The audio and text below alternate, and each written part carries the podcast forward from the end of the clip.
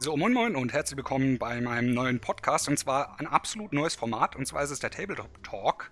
Der wird ab heute, wenn es jetzt online geht, äh, immer mal wieder kommen, je nachdem welche Gäste ich habe, welche Themen ich habe. Äh, heute habe ich den Lukas bei mir. Moin moin, Lukas Blonder hier. Und dann habe ich den Timothy noch bei mir. Servus. Also ich habe sie nicht wirklich bei mir, sondern wir machen das Ganze über eine Skype-Konferenz aber es ist fast so, als wären sie hier. Warum ich die hergeholt habe, ist eine ganz einfache Sache. Ich kenne mich absolut nicht mit Warhammer 40k aus und da ja seit Samstag die 8. Edition da ist und ich ja unbedingt wissen möchte, was gibt's Neues, beziehungsweise was ist neu, bringt es für mich irgendwas, da neu einzusteigen, weil ich ja schon längere Zeit ein bisschen damit geliebäugelt habe, aber immer so ein bisschen äh, die Scheu hatte, äh, reinzukommen, beziehungsweise halt auch, weil es ist ja nicht einfach so, man lernt die Regeln, alles ist wunderbar, sondern da ist ja eine Community hinten dran, die so ein bisschen, ich sag's jetzt mal vorsichtig, dass sich keiner auf den Schlips getreten fühlt, etwas strenger ist in gewissen Situationen. Und wenn man da wenig Ahnung hat, muss man viel nachholen. Und ich denke, bei einem Spiel, das jetzt schon über 20 Jahre auf dem Markt ist, ist es teilweise schwierig, Stoff nachzuholen. Deswegen äh, habe ich mich da immer ein bisschen gescheut. Ich weiß jetzt nicht, wie es mit der achten Edition ist. Ich weiß es, dass es bei äh, Warhammer Fantasy zu äh, Age of Sigma äh, irgendwie so einen Bruch gab, dass man wieder komplett neu anfangen konnte. Wie das jetzt bei Warhammer 40k ist, keine Ahnung. Deswegen übergebe ich das Wort direkt mal an Timothy. Er kann sich kurz vorstellen. Leg los.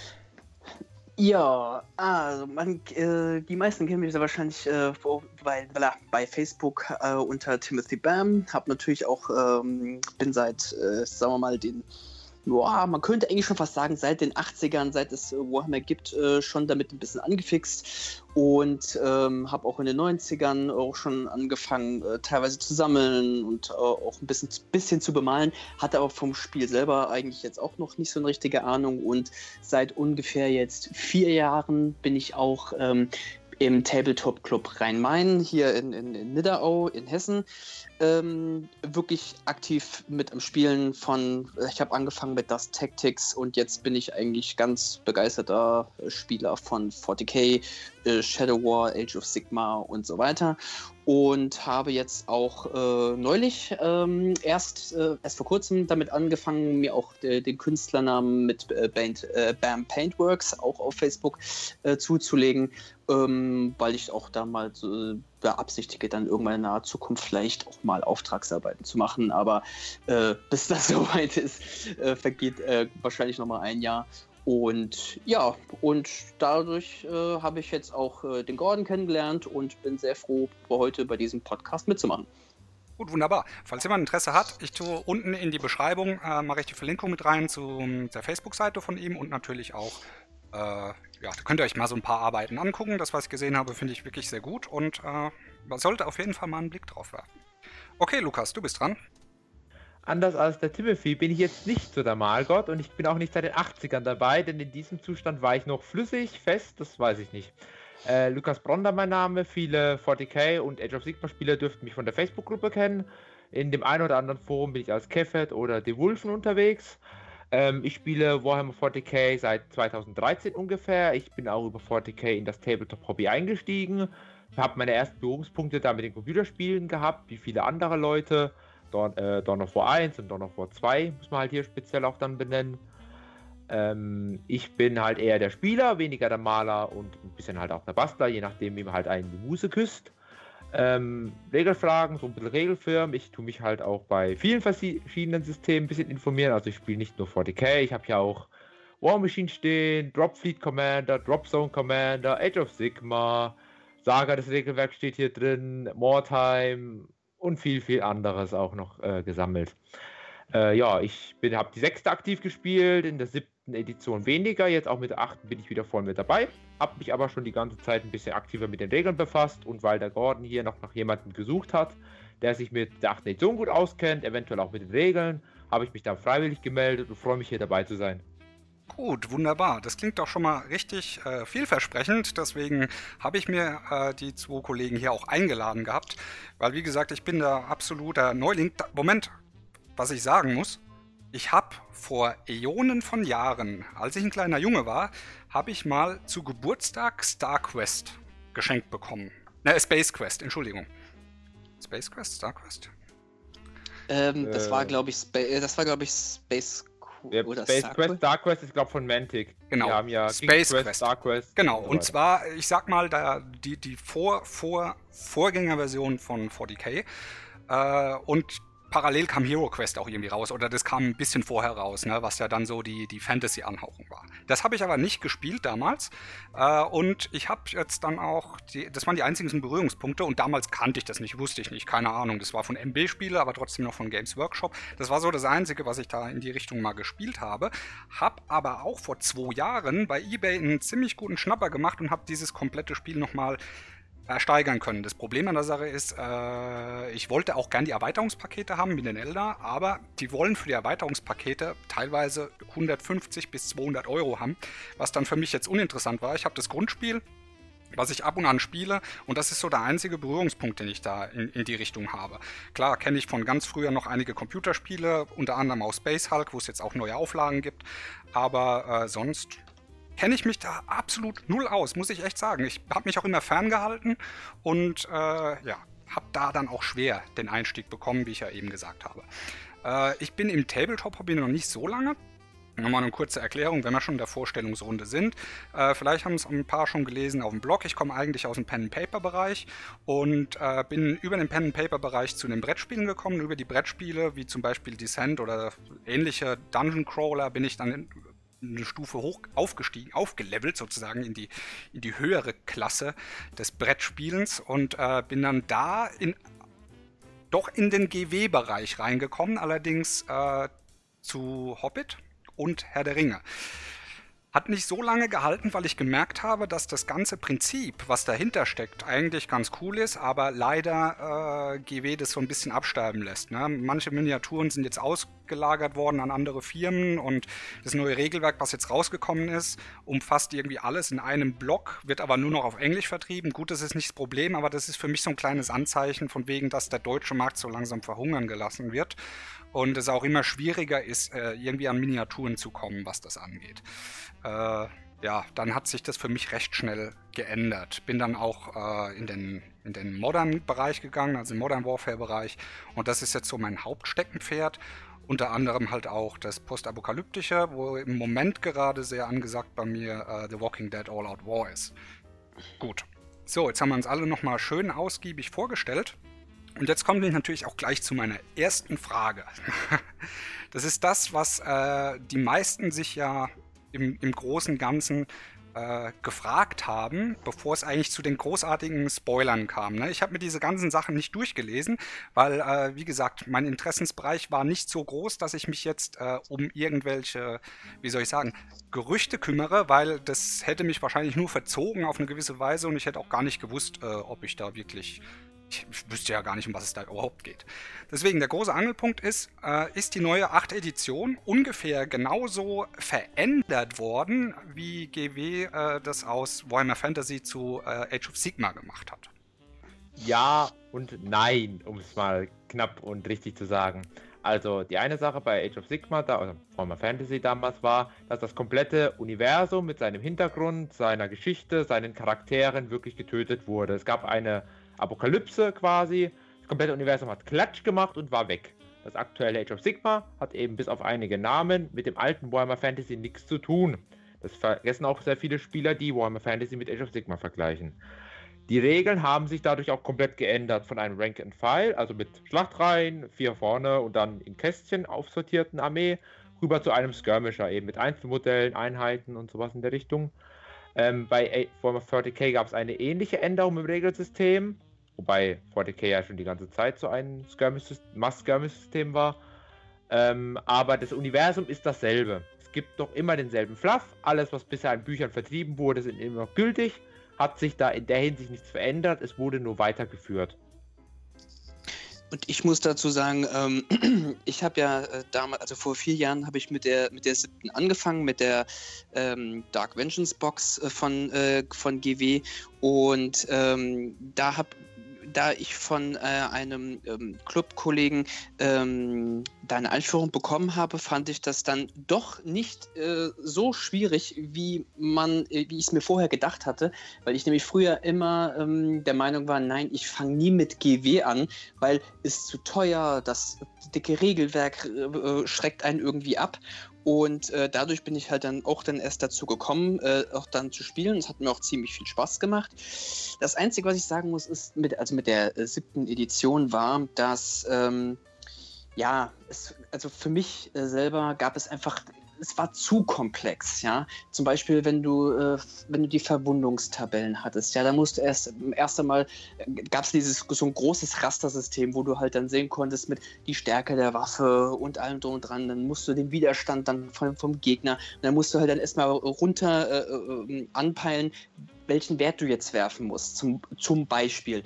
Und ähm, jetzt bei der neuen, bei der achten Edition, äh, finde ich das halt natürlich total klasse, dass sie es auf ähm, bisschen Age of Sigma angepasst haben, weil jetzt steht einfach mitten nur auf den äh, Data Cards steht einfach nur drauf, was musst du, was, was du würfeln musst. Du musst nichts mehr äh, irgendwie großartig nachlesen oder äh, dir denken, ja gut, welche Reihenfolge, äh, was, wie, wann, wo. Ja, es steht einfach alles drauf. Es ist sehr viel weggekommen aus den, aus den Regeln von der siebten, wo ich mir wirklich gesagt habe, das ist viel zu viel. Die wirklichen Hardcore-Gamer ähm, die sich das alles äh, merken konnten. Äh, Respekt in der Hinsicht. Ähm, das das, das ist, ist für, war für mein Hirn irgendwie einfach zu viel. Und ähm, jetzt mit dieser achten Edition ist es halt natürlich sehr, sehr entschlankt, äh, also sehr schlanker geworden. Und ich finde, von dem, was ich bis jetzt auch aus dem neuen Regelbuch habe lesen können, ähm, ist das etwas, worauf ich mich jetzt wirklich freue, mal mein erstes äh, achte Editionsspiel zu machen, weil ich glaube, dass das einen riesen Fun macht. Ich denke, da wir ja schon ein bisschen abgewichen sind in das Thema mit den genaueren Regeln, fasse ich mal ganz kurz zusammen, was da eigentlich der Unterschied jetzt war. Ähm, The Games Workshop mit 40k gibt es jetzt seit den 80ern. Ich glaube, 87 ist damals die erste Edition erschienen, kurz darauf dann die zweite Edition. Und eigentlich hat sich seit eben, jetzt nur sagen wir mal 1990, bis 2017 das Regelwerk nur in Nuancen verändert. Mal durftest du dich bewegen, wenn du mit einer Waffe äh, geschoss, schießen wolltest, mal durftest du es nicht, mal durftest du äh, schießen und angreifen, mal durftest du es nicht. Viele Sachen haben sich über die Jahre nicht verändert gehabt, das war halt einfach die Tatsache. Und jetzt eben durch die 8. Edition wurde eigentlich das komplette Regelsystem genommen, unter Wasser gesteckt, verdursten gelassen und ein neues Regelsystem geboren. Und das eben hat sich viele Sachen aus Age of Sigma genommen. Wie hier Tim richtig gesagt hat, wurden Sachen auch vereinfacht, wurden dann klarer gestaltet. So gibt es beispielsweise, um jetzt mal ein praktisches Beispiel zu bringen, was er auch angesprochen hat, war es früher so gewesen, dass du einen Wert hattest, der BF-Wert, der hat gezeigt, wie stark oder wie gut schießt du, wie gut triffst du. Und da war halt einfach die Faustregel gewesen, 7 minus BF. Und dieser Wert hat sich im Laufe des Spiels eigentlich auch nie geändert.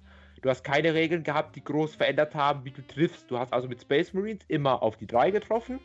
Und anstatt da jetzt eben, wie Tim gesagt hat, 7 minus 4 zu rechnen, um 3 zu bekommen, steht halt fest im Regelwerk, ein Space Marine trifft auf die 3 oder höher, wenn er mit seiner Schusswaffe schießt. Okay, mal kurz äh, ein Einschwenker dafür, weil was ist BF? Äh, ballistische Fertigkeit bei 40k gibt es mehrere Charakterwerte. Da gibt es einen für den Nahkampf, wie gut man trifft, einen für den Fernkampf, wie gut man trifft, dann die Stärke des Modells, etwa ob man jetzt ein kleiner Goblin ist oder ein großer Super Space Marine. Dann der Widerstand, also wie widerstandsfähig man ist, Lebenspunkte, der Moralwert und dann eigentlich nur der Rüstungswert. Das ist dann in so einer kleinen Tabelle immer aufgezählt. Da kann man halt schön ablesen, auf was treffe ich, wie stark ungefähr ist mein Modell. Die Stärke ist primär im Nahkampf relevant wie viel hält es aus und das kann man halt darauf, darauf ablesen. Es wird halt noch ergänzt durch Sonderregeln, Waffenregeln, aber das ist dann halt noch Zusatzzeug. Okay, und dann noch eine weitere Sache. Äh, es wurden diese, diese Karten erwähnt. Ähm, war das vorher nicht so? Gab es nicht zu den jeweiligen Einheiten eine spezielle Karte? Also wenn ich jetzt mal so einen Querschlenker machen kann, und zwar, ich kenne das Ganze von Warzone. Bei Warzone Resurrection ist es so, es gibt für jede Einheit eine Karte, die man sich nebenhin legt. Da sind eigentlich alle wichtigen Informationen drauf, die man braucht. Äh, war das vorher nicht so? War das so wie bei, ähm, ich sag mal jetzt bei Hobbit und Herr der Ringe, wo man dann die Quellenbücher dafür gebraucht hat, um die Informationen der jeweiligen Einheiten dann rauszuziehen? Oder gab es die Karten schon immer? Ähm, ja, nee, eigentlich nicht. Es ist halt so, dass halt in der, in, noch in der zur siebten Editionszeiten und halt natürlich auch die äh, anderen vorher, ähm, hast du halt für jede deine Fraktion halt dein, äh, dein Kodex gehabt. Äh, wo halt dann, genauso wie du es eben beschrieben hast, äh, es hinten auch dann die Liste dann drin gab, entsprechend mit den gesamten Werten.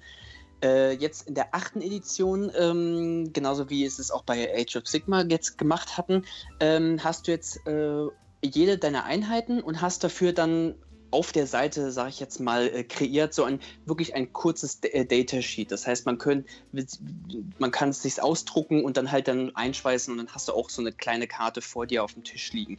Äh, ich gehe aber mal davon aus, weil äh, GW äh, ist ja äh, in der Hinsicht auch sehr ergebnisorientiert, wird natürlich dann da auch sehr wahrscheinlich dann die Karten zu den neuen Codex Kodizes äh, oder Kodexen, wie, wie auch immer, äh, wahrscheinlich dann auch dann halt so diese, diese Karten halt dann nochmal äh, zum Verkauf halt anbieten, würde ich jetzt mal sagen. Sprich, die Karten, die sind nicht, also wenn ich mir jetzt eine Box hole mit, mit einer gewissen Armee, sind diese Karten dann nicht beigelegt. Also ich brauche dann, ich muss die immer noch über eine, über eine Sekundärquelle dann beziehen, sprich im Moment übers Internet, später raus müsste ich mir dann noch das Kartendeck beziehungsweise dieses Datasheet nochmal getrennt kaufen. Also es ist nicht in den Boxen mitgeliefert hm. für die jeweilige ja, Armee.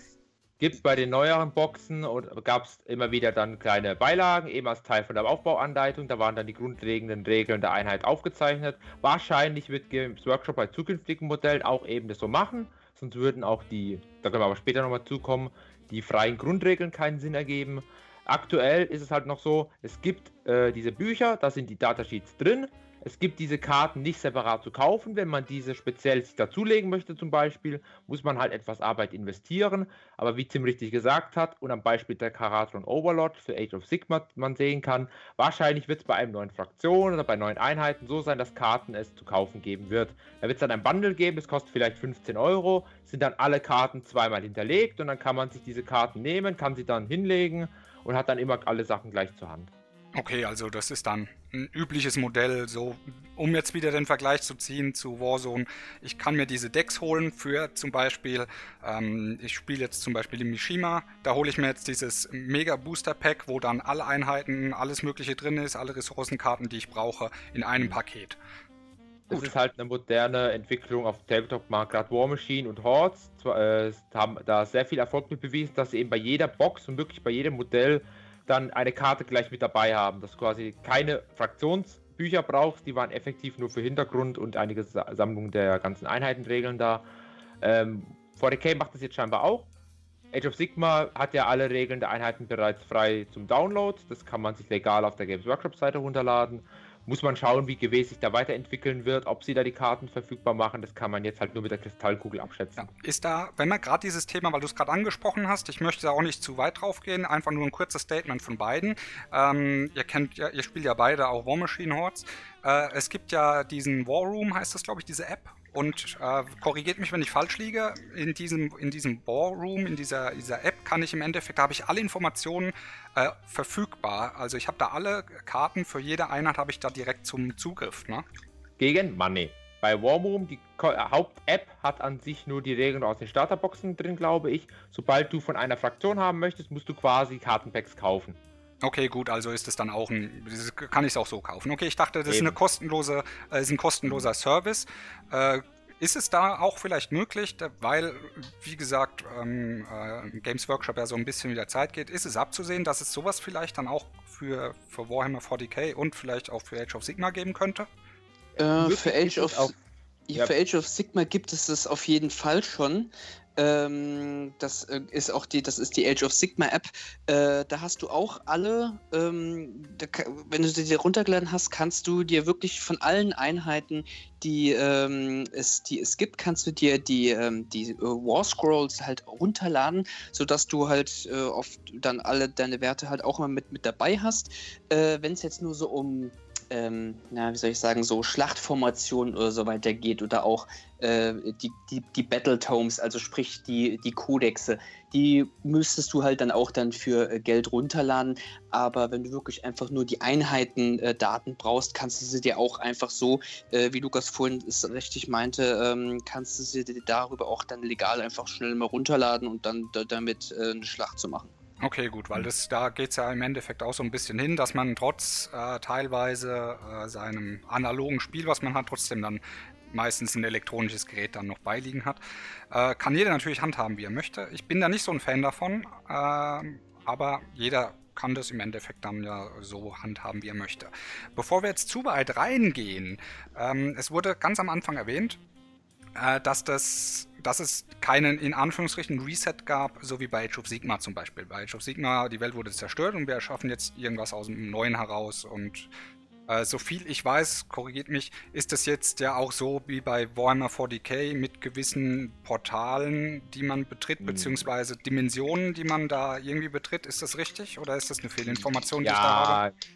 Ähnlich. Also 40k ist eigentlich eine Mischung aus Fantasy und Science-Fiction-Elementen. Du hast halt eine Klasse, unsere Milchstraße, bloß in der Zukunft, 40.000 Jahre eben nach Christus. Ähm, bei Age of Sigma ist es halt absolute High Fantasy. Da ist es dann halt so, dass eben die alte Warhammer-Welt hat sich aufgespalten in verschiedene Reiche, die eben quasi wie eigene Planeten funktionieren und eben über diese Realm Gates, über so Stargate-mäßige Portale, falls jemand die Serie und den Film kennt, ähm, betretbar sind. Da geht man dann in das eine Tor rein, kommt woanders wieder raus. Ähm, das Ding bei Age of Sigma ist halt einfach, dieses Grundding wurde damals geschaffen. Die Geschichte wurde dann erst jetzt über die letzten Jahre, über Kampagnenbände und so weiter erzählt und überhaupt mal ein Setting geschaffen. 40k hat jetzt 40, 30 Jahre Hintergrund schon äh, zur Verfügung. Also die haben da klassische Science Fiction, könnte man fast sagen. Okay, und wie schwer ist es jetzt für jemanden? Ich meine, Timothy hat es vorhin angesprochen gehabt, aber ähm, wie schwer ist es jetzt für jemanden? Weil äh, bei 40k, wie gesagt, es gab kein Reset, das heißt, der ganze Fluff, der existiert, der ist noch existent. Wie schwer ist es jetzt für jemanden einzusteigen und wie viel muss er dafür an, lassen wir mal Geld außen vor, an Zeit investieren, um wissensmäßig auf die Höhe zu kommen, um zu sagen, okay, äh, ich verstehe meine, meine, äh, meine Rasse, die ich gewählt habe, sage ich jetzt einfach mal so, verstehe die Hintergründe dahin und äh, bin jetzt bis zum aktuellen Stand wirklich konform damit.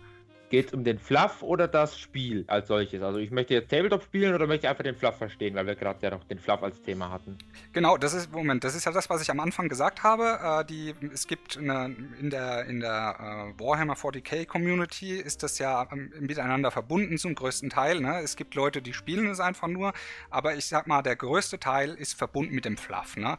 Und mhm. ähm, es gehört zusammen, also es, ich sag mal, es gehört zum guten Ton, äh, den Fluff zu kennen, wenn man das Spiel spielt. Also man kann nicht einfach hingehen und sagen, ich habe keine Ahnung, was ich hier spiele, sondern ich schiebe die einfach nur hin und her, weil ich sie cool aussehend finde. Klar, kann man machen, äh, ist das aber dann auch äh, sinnvoll, weil es ist ja ein monströses Universum, das dahinter steht. Und äh, mhm. wie viel Zeit müsste ich dafür investieren, um zu sagen, ich bin da einigermaßen in dem System dann drin? Also das aktuelle, sorry Tim, dass ich mal kurz äh, vorgreife, ich habe es auch gleich hier liegen. Wer das aktuelle Grundregelwerk hat, wer sich einmal durchliest, der ist eigentlich up to date. Mehr brauche ich da ganz, wenn man es wirklich aufs Notwendigste unterbrechen will, reicht das aus. Im Grundregelwerk ist fast, ich glaube, die Hälfte des Regelwerks besteht rein aus Fluff. Da werden alle Fraktionen vorgestellt, die Geschichte, warum ist die Fraktion so, etc. Äh, wenn man sich das einmal durchliest, dann ist man eigentlich auf einem guten Stand, weiß ungefähr, wie die Fraktion funktioniert. Man braucht dann jetzt nicht wissen, wie der Ork-Häuptling von vor drei Generationen sich an dem und dem Tag die Fußnägel geschnitten hat. Das verlangt, glaube ich, wirklich keiner von einem. Ansonsten sollte man das Regelwerk gelesen haben, eventuell noch den Kodex seiner Fraktion, weil dort halt der Hintergrund noch etwas genauer beleuchtet wird. Äh, kann man ja das Lexikanum äh, nutzen. Da gebe ich dir den Link später noch dazu. Das ist das einzige Tabletop-Wiki, was eigentlich in dieser Menge Fluff besitzt. Wenn du jetzt für War Machine, äh, Infinity oder sowas den Hintergrund lesen möchtest, musst du ihn halt wirklich durch die Bücher lesen. 40k gibt es dieses riesige Wiki. Da ist eigentlich alles, was es in der 40k-Welt gibt, auf Deutsch und auf Englisch mit Hintergrund versehen. Da gibt es riesige Artikel über Space Marines, über die Waffen und so weiter. Wer da wirkliches Interesse hat, kann sich da richtig reinfuchsen und viele, viele Stunden mit Lesespaß verbringen. Ansonsten, wie gesagt, Regelbuch lesen Oder einfach mal mit einem Alteingesessenen reden. Die meisten kennen, wie du gesagt hast, den Fluff fast in- und auswendig. Da können sie einem die wichtigsten Sachen auch so erzählen.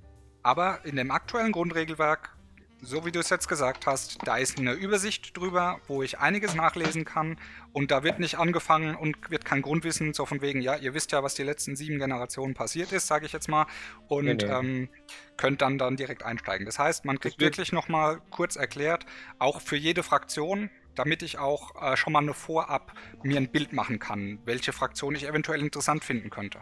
Genau, 130 Seiten. Ich habe es gerade Regelwerk aufgeschlagen. Allein äh, 30 Seiten oder haben wir sogar mehr. Erstmal geht es quasi drum, weil es, quasi die Hauptperson darstellt, eben im Universum das Imperium der Menschheit. Wird in einem großen Bereich erklärt, so was ist die Menschheitsgeschichte, wie hat sie sich weiterentwickelt, was gab es für wichtige Ereignisse. Äh, dann gibt es hier von Seite 56 bis 80 wird das Imperium beleuchtet. Das sind dann alle Fraktionen des Imperiums, die man spielen kann, aufgelistet einzeln. Die haben dann eine Erklärung, was sind sie, wie sind sie entstanden, was unterscheidet sie von anderen Fraktionen. Dann kommt das Chaos, dann kommen die Aliens, als bekannt als Xenos, die einmal kurz angerissen werden. Und dann kann man durch die Artworks, durch eben den Text schon wissen, okay, zum Beispiel mich interessieren die Tau, weil die Tau haben so einen anime-mäßigen Stil, sie sind sehr sauber und sie sehen sich als neue herrschende Alien-Rasse oder man kann dann eben in einer anderen Fraktion sich ein bisschen identifizieren. Da wird wirklich von Grund auf angefangen, da wird nicht gesagt, ja, ihr kennt sie halt, hier eine Seite noch, wie der aktuelle Fluff ist und einen schönen Tag noch. Okay, das klingt doch schon mal gut. Also ist das zumindest mal keine großartige Hürde, die man irgendwie überwinden muss. Man kriegt ein, eine fundierte Informationsquelle, die absolut ausreichend genau. ist für das, was man braucht. Und äh, der Rest kommt ja dann so nach und nach, je nach eigenem Interesse. Aber man kriegt Eben. auf jeden Fall mal einen Grundstock geliefert. Eben, Grundstock, das, das auf, Genau, das auf jeden Fall. Äh, nur das Allerwichtigste dabei ist halt, wenn ähm, man sich dafür entscheidet, eine Armee anzufangen, sie muss einem gefallen. Man muss nicht zuallererst sich alles komplette durchlesen, also von äh, allen äh, ähm, Kodexen, die Hintergrundgeschichte, um sich da mit zu identifizieren, sondern man muss einfach sich diese Starterboxen anschauen und sagen, oh, die, die gefallen mir Weißt du, zum Beispiel, äh, ich mag, äh, was ich jetzt, gibt vielleicht einen Spieler, der total viel Terminator-Filme abfährt, ja, und sagt sich so, oh, die Necrons, die sehen aus wie Terminator, oh, die nehme ich, die gefallen mir super. Weil, äh, es, äh, es, gibt nämlich nicht so nach dem Motto, ähm, dass diese Fraktion stärker ist als die andere. Dann nehmen die sich alle nichts miteinander, ja. Es muss einem wirklich, es muss einem optisch gefallen. Und gerade wenn man im Hobby neu einsteigt, wenn man jetzt nicht die Ambition hat, der krasseste Turnierspieler zu werden, jede Woche auf ein Turnier zu fahren und mit den Leuten den Boden aufzuwischen, ist wirklich die Optik das Wichtigste, weil da stimme ich dir zu. Die äh, 40k-Community ist eigentlich eine, ich sag jetzt mal, geschichtsgetriebene Community in erster Linie. Es gibt zwar viele Turniere, es gibt viele Leute, die auch aktiv Turniere gestalten, ähm, aber viele eben leben durch, äh, tun durch das Universum Spaß dran haben, tun den Fluff aktiv sich damit befassen und fast schon leben, wenn man sich anguckt, wie viele Cosplayer und so weiter es davon gibt. Ähm, da ist es dann halt auch relevant, dass man eben die Modelle bemalt, dass man halt die mag einfach, dass man auch viel Zeit mit denen investiert und dass man jetzt nicht guckt, okay, die sind nach dem, was Dirk so und so im Internet geschrieben hat, die stärkste Fraktion. Am besten eben Artworks angucken im Regelwerk oder auf der Games Workshop Seite sich einfach die Modelle angucken, dass sie einem optisch zusagen was einem optisch zusagt, kann man sich dann genauer damit befassen. Okay, gut. Da gibt es aber eine kleine Sache, die ich immer äh, mal so wieder höre in verschiedenen, äh, aus verschiedenen Richtungen. Und zwar, ja, also ihr habt jetzt beide gesagt gehabt, es gibt immer so, äh, die, die Optik-Sache muss einem äh, irgendwie gefallen und ähm, dann kann man da eigentlich einsteigen. Äh, man hört ja immer aus verschiedenen Mündern und ich sage auch immer, das ist, glaube ich, ein bisschen äh, zynisch gemeint und auch so vielleicht auch ein bisschen böse in Anführungsstrichen. Äh, man erkennt, also es wird ja dann gesagt, man erkennt einen neuen Warhammer-Spieler, dass er Space Marines spielt. Ne? Und äh, ich sag mal, das würde ja daraus spiegeln, dass die gehobenere Elite äh, sich gar nicht mehr auf Space Marines spezialisiert, sondern eine andere, was weiß ich, in Anführungsstrichen überlegene Rasse spielt. Was, was hört, was, was sagt ihr dazu, zu dieser, zu dieser Sache? Habt ihr bestimmt auch schon mal gehört, ne? Äh, ich muss da mm. meine Hand ins Feuer legen. Ich bin auch als Space Marine Spieler angefangen.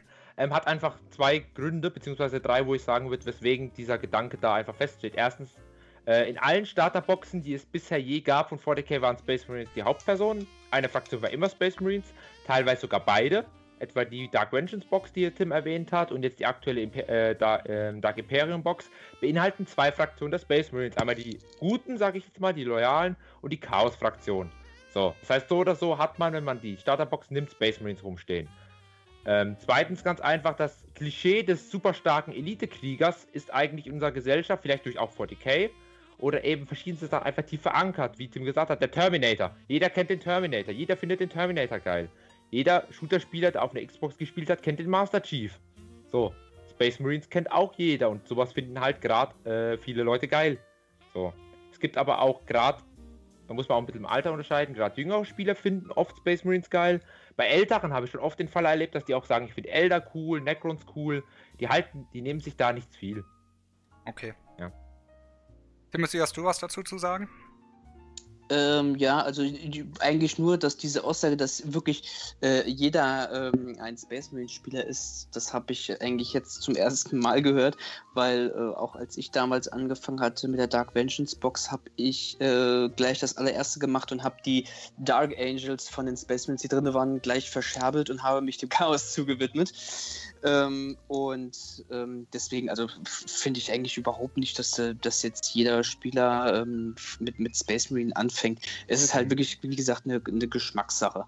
Der einfach auch ein Vorteil, der mir gerade so eingefallen ist, die normalen, ich sage jetzt mal Codex Space Marine, also welche Dark Angels und sowas, die keine Sondersachen sind wie Grey Knights oder Deathwatch, sind auch die universellste Fraktion von 40k. Da hast du einfach die Tatsache, du kannst eine Armee bauen, du kannst die dann durch ein paar ein wenige Einheiten komplett im Spielstil ändern. Oder bei anderen Fraktionen eigentlich, wenn du jetzt sagst, ich möchte einen komplett anderen Spielstil fahren, die komplette Armee neu umbauen müsstest. Als Beispiel, als Space Marine hast du eigentlich äh, ein paar Haupteinheiten, die nutzt du eigentlich fast immer, dass sie für das, was sie da sind, eigentlich gut sind. Zum Beispiel taktische Trupps nutzt jeder Space Marine Spieler so. Fernkampfeinheit, kann auch im Nahkampf ein bisschen was machen, ist in Ordnung. Ähm, ganz in Ordnung so. Wenn du jetzt aber sagst, du möchtest Elder-Spieler Fernkampf machen, dann hast du Einheiten, die sind nur für den Fernkampf spezialisiert. Willst du jetzt Nahkampf machen, brauchst du andere Einheiten, die nur für den Nahkampf spezialisiert sind. Während so ein Space Marine im Zweifelsfall mal im Fernkampf zuschießen äh, schießen kann mit seinen Waffen oder auch im Nahkampf mal ein paar imperialen Soldaten Ohrfeigen verteilen kann. Und sie haben die größte Produktpalette, das ist halt auch einfach eine Sache, die man da im Kopf behalten muss. Okay, also ist das im Endeffekt eine Kombination aus das, was du gesagt hast, von wegen in den meisten Starterboxen sind die drin und wenn man einfach wirklich von Null auf anfängt, dann hat man die halt einfach direkt, außer ja, man macht es mit wie, wie, Timothy, der dann sagt, nee, die will ich überhaupt gar nicht haben, weil ich habe mich direkt auf was eingeschossen und äh, gebe es direkt weiter und hole mir genau das, was ich möchte. Eben. Ähm, okay. Weil, ja, genau. Preis-Leistungsverhältnis Starterboxen eh immer gut und wenn man die hat und einfach nur mal das Spiel testen möchte, ohne jetzt zu groß in Armeeaufbau zu investieren, sind auch die Fraktionen aus den Starterboxen eigentlich immer ganz in Ordnung.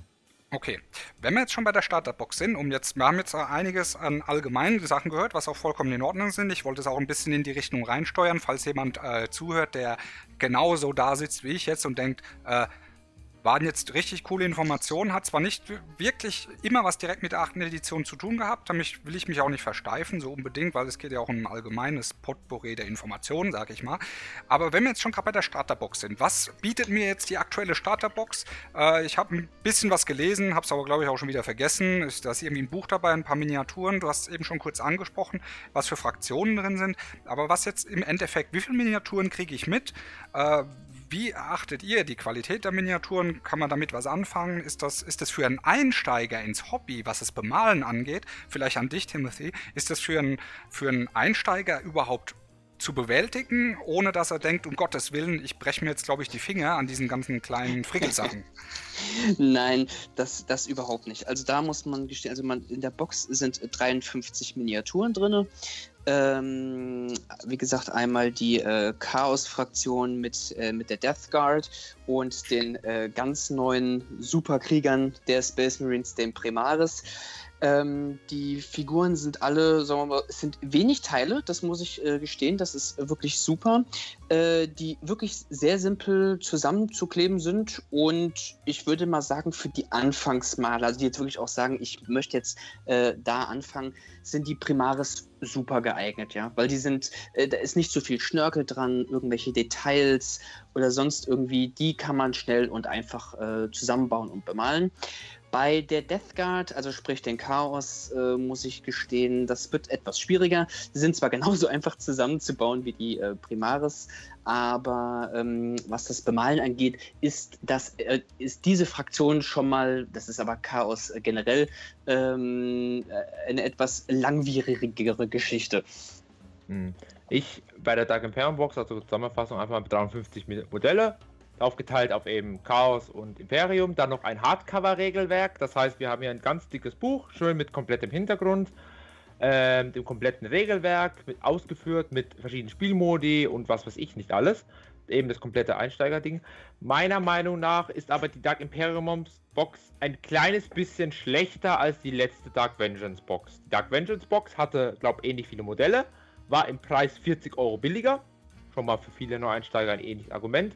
Dafür waren die Modelle halt auch vom, wie Timothy gesagt hat, vom äh, Detailgrad her etwas weniger interessant. Die Grad 9 Modelle sind aus Plastik, sind aus dem Gussrahmen, ähm, haben einen sehr hohen Detailgrad. Gerade die DevGuard Modelle sind grandios, was das angeht. Ähm, aber halt die alte Box hatte zwei Vorteile meiner Meinung nach. Einerseits gab es in dieser alten Box ein so ein Büchlein, äh, wo quasi, wenn ich jetzt sagen wir mal, ich fange jetzt das Spiel an. Ich habe noch nie mit Tabletop in irgendeiner Art und Weise zu tun gehabt. Ich habe vielleicht noch einen Kumpel, der es auch ganz interessant fand und wir haben über Ebay so eine Box äh, original verpackt ersteigert. So. Jetzt habe ich das dicke Regelwerk. Jetzt müsste ich theoretisch erstmal, um das Spiel zu verstehen, das Regelwerk lesen. Aufwendig, macht sich nicht jeder die Arbeit, ist ein bisschen blöder.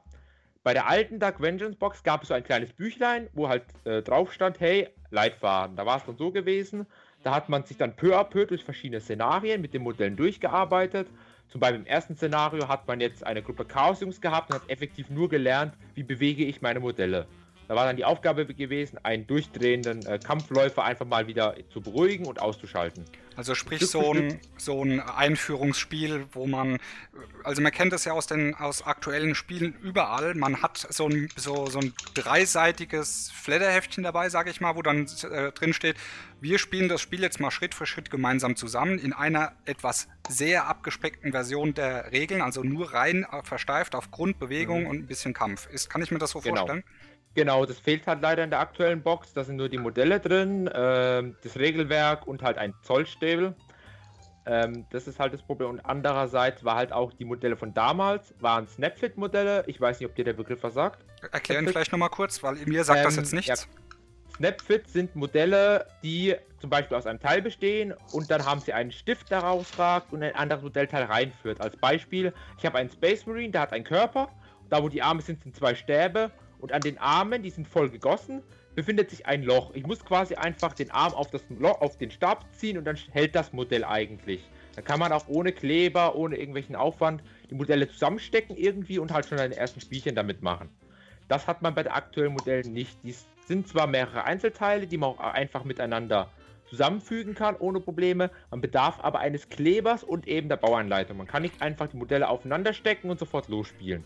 Okay, ähm, das Prinzip kenne ich aus dem, äh, nicht, das ist nicht böse gemeint, dieses Prinzip kenne ich aus dem Überraschungsei. Mhm. Äh, also jetzt, wo du es erklärt hast. Aber ich habe das jetzt äh, bei den Systemen, die ich gespielt habe, jetzt noch nicht erlebt. Da war es eigentlich immer so gewesen, dass man sich irgendwie äh, die Stelle halbwegs suchen musste, wo man es ankleben kann. Also es war nicht fest irgendwie äh, vorgegeben. Mhm. Oder die Modelle waren auch aus einem Guss gewesen.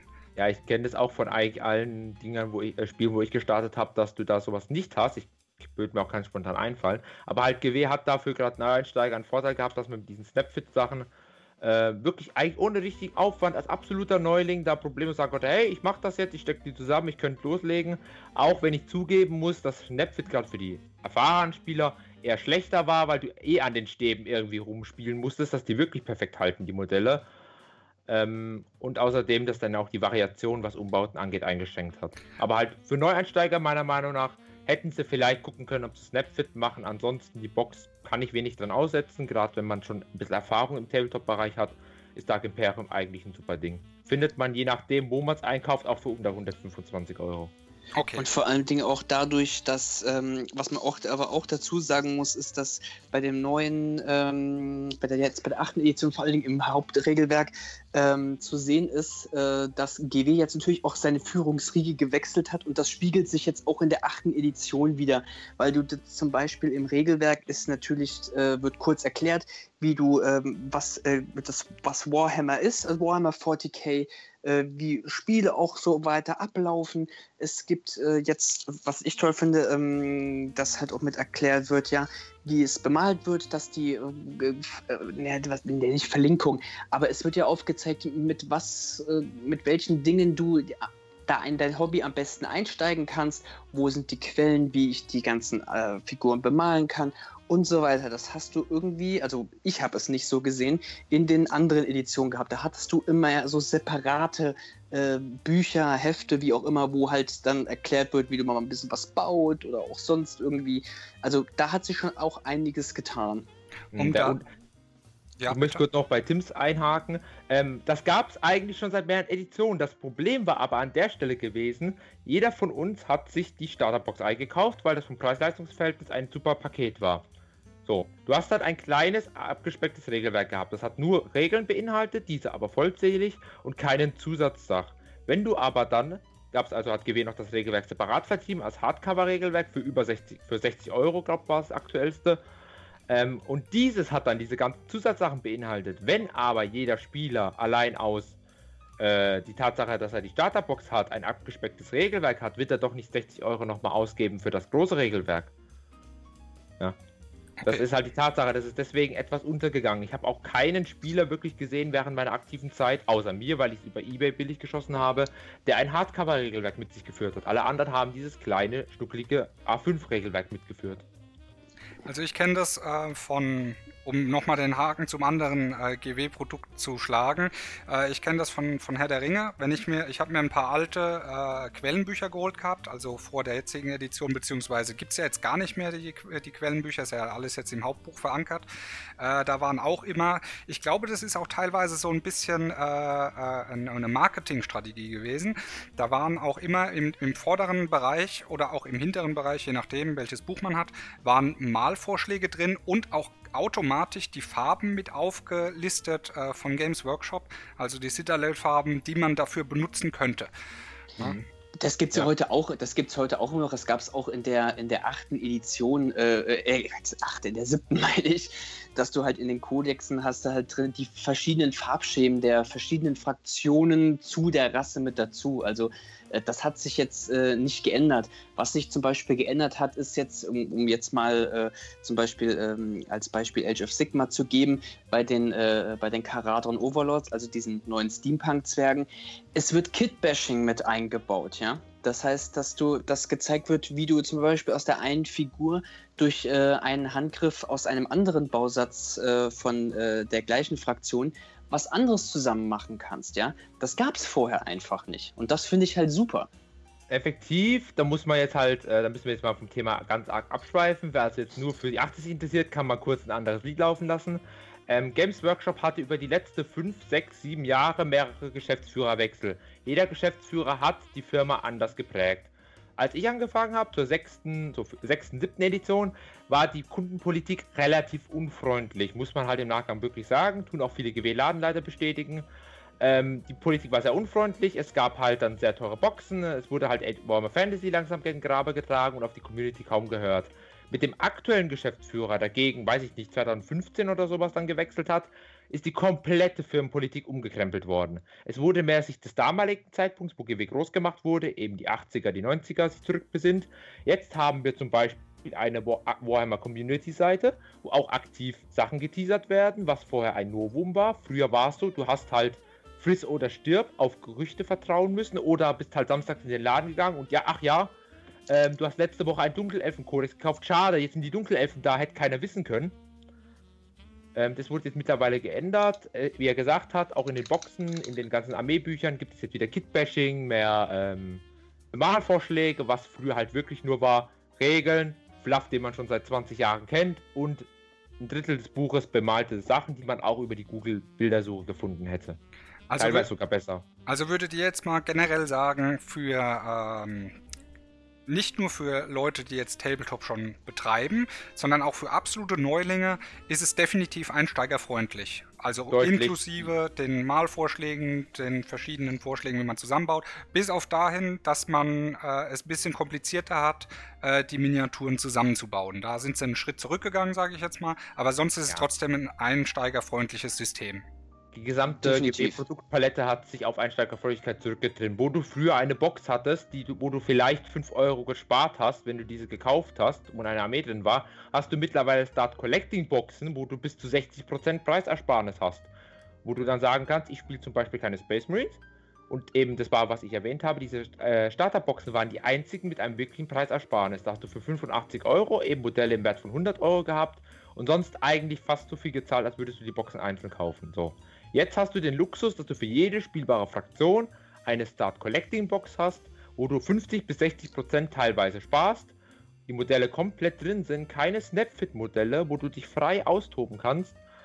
Ähm, und eben dann hast auch die, eben die Bücher werden teilweise billiger, ähm, die Regeln gibt es zum Runterla Runterladen. Es gibt aktiven Community Support. Erratas werden wieder regelmäßig gemacht, also bei Regelunstimmigkeiten werden diese gesammelt und dann von den Designern von Games Workshop äh, beantwortet und erklärt.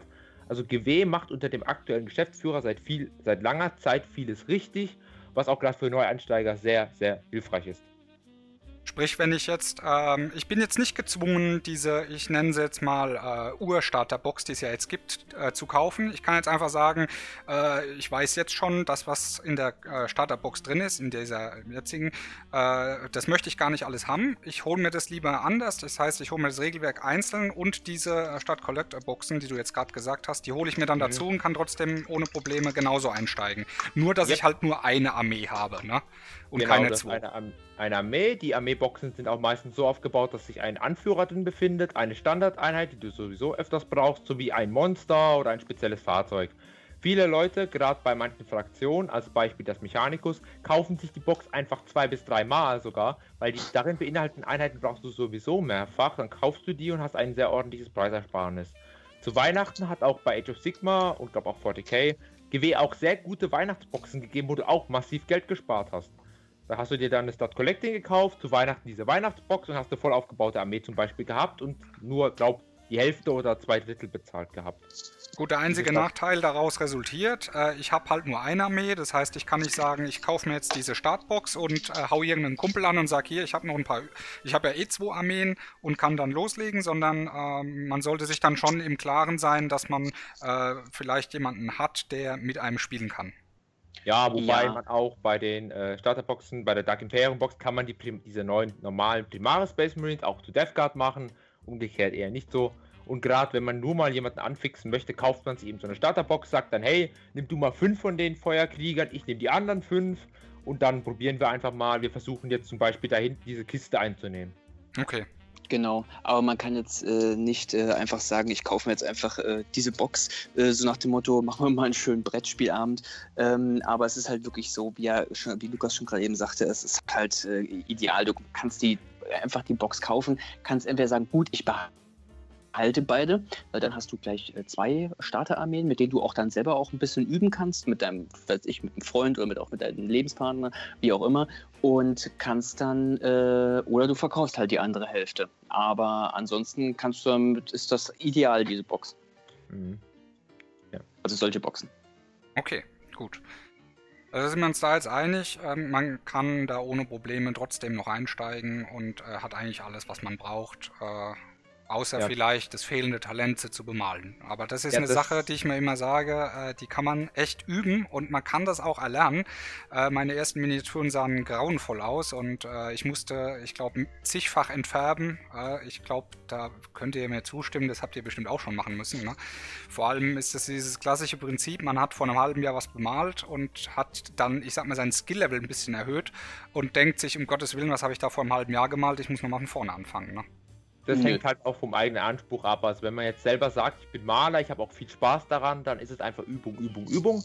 Es gibt da einen, ich glaube Michael oder sowas heißt der, äh, der in den Tabletop-Gruppen aktiv ist, der bemalt Space Marines auf einem Niveau, wo ich sage, davon würde ich träumen. Und der Kerl ist, glaube ich, seit einem Jahr im Hobby.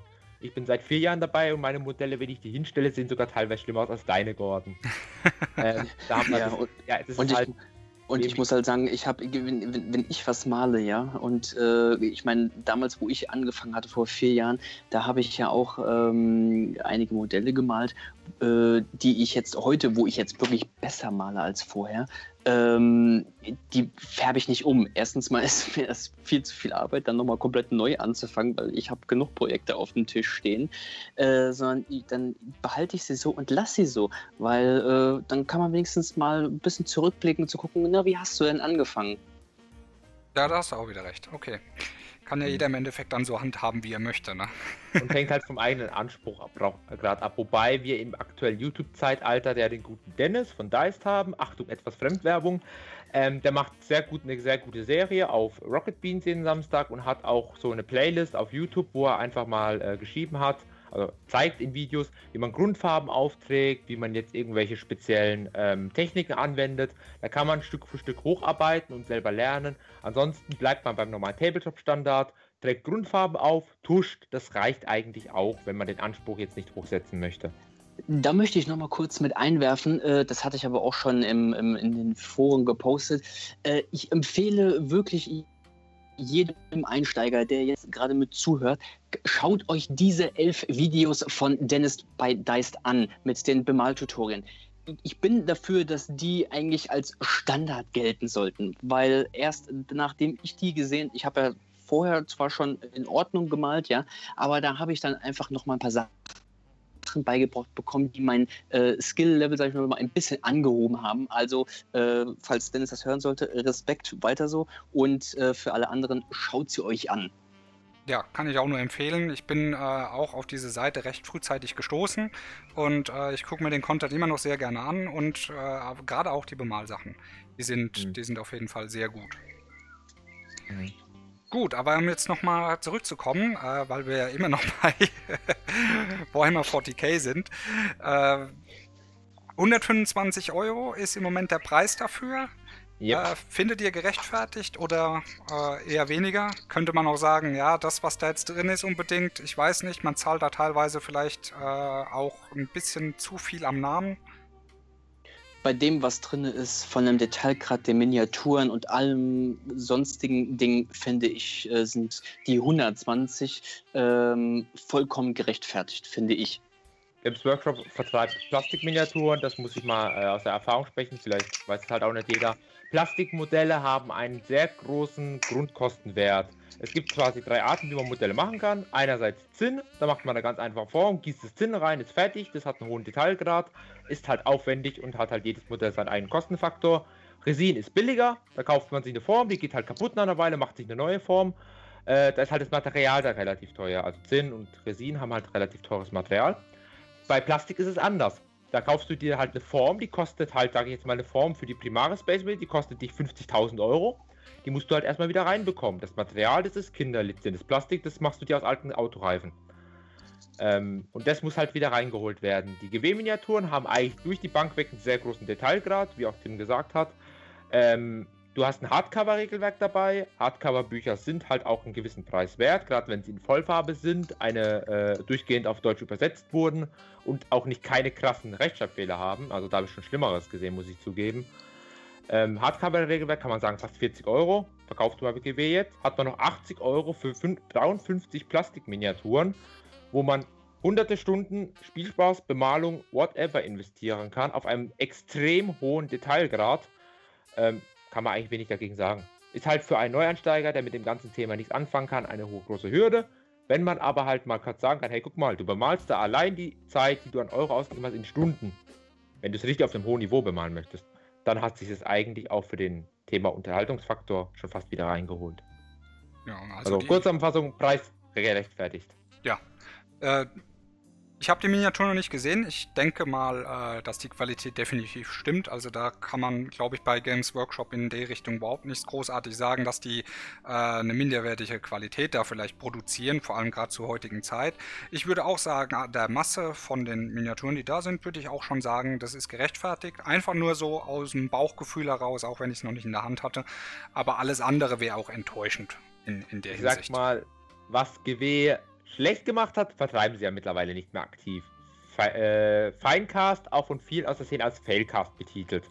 Mittlerweile bringt, hat GW, also früher haben sie halt viele Charaktermodelle und Sachen aus Zinn rausgebracht. Ähm, dann sind sie in dieses Fi Filecast oder Failcast, ich nenne halt nur Failcast, kenne ich. Äh, Finecast übergegangen, was halt so eine Art Resin ist, was halt aber bereits am Anfang mit großen Problemen zu kämpfen hatte. Davon sind sie weggegangen. Mittlerweile bringen sie alle Charaktermodelle aus ähm, Plastik heraus und da ist auch der Detailgrad wieder enorm. Perfekt äh, scharf gegossene Details, alles klar erkenntlich. Und gerade da finde ich, macht auch Bemalung einfacher, weil du musst dann jetzt nicht gucken, ist das jetzt ein Muskel oder ist das ein Teil des Kettenhemds, was die leicht bekleidete Frau trägt. Nein, alle Details sind auf den ersten Blick bereits erkennbar. Genau. Okay, gut, dann wird es also aufgeklärt. Jetzt aber nochmal äh, die, die absolut brennende Frage. Gibt es, also es wurde vorhin schon so ein bisschen angesprochen, gibt es massive Regeländerungen oder auch, äh, ich sag's mal, Neuauflagen oder von wegen, ich gehe mal in den Keller und kram alte Mechanismen raus von älteren Editionen und hau, hau die wieder ins Spiel rein. Gibt es da großartige Änderungen oder kann man davon ausgehen, dass man sagt, ja, ich spiele wie immer und äh, steht halt bloß eine andere mhm. Zahl davor? Nope. Das kann Lukas am besten erklären, glaube ich. ja, Kurzzusammenfassung, wie ich ja schon vorhin gesagt habe, man nehme das alte Regelsystem, man stecke es unter Guillotine, man tut es mal kurz ein bisschen enthaupten und macht es dann wie Heinrich der Fünfte, glaube ich, und holt sich die neue Frau. Das komplette Regelsystem ist geändert worden. Fast nichts ist gleich geblieben. Am ehesten, wenn man noch Age of Sigma Erfahrung hat, kann man diese übernehmen Ansonsten eigentlich alles geändert. Mal als Vergleich, auch allein die Grundregeln, dass du einfach mit dem, was du in deiner Box hast, mit dem grundlegenden Zeug und den einzelnen Einheiten, dagegen spielen konntest, musst du aktuell acht Seiten lesen. Das sind alle Phasen abgegliedert, alle Sonderregeln, alle Sachen wie Transportfahrzeuge, Monster und so weiter. Acht Seiten. Vergleich 7. Edition, 90 Seiten. Oh. Ja. Was kann man auf 90 Seiten so viel schreiben? Ich tue jetzt einfach mal äh, der Langeweile willen kurz mal zusammen äh, die ganzen Grundregeln durchgehen. Man hat erstmal zwei Seiten, die erklären, was sind überhaupt Modelle. Dann hat man äh, spielt erstmal hat man warte mal Bewegungsphase, Waffen, och ja, 30 äh, Seiten, die die Phasen erklären. Dann die Einheitentypen auf über 10 Seiten. Fahrzeuge haben auch noch mal fast 20 Seiten. Charaktermodelle 10 Seiten. Ja, halt immer wieder aufgelockert durch irgendwelche einzelnen Artworks oder sowas. Aber das ist halt ein riesiger Regelberg, den man sich lesen konnte, wenn man das komplette Spiel kennen wollte. Aktuell acht Seiten. Der Rest ist eigentlich optional, spielt trotzdem jeder mit.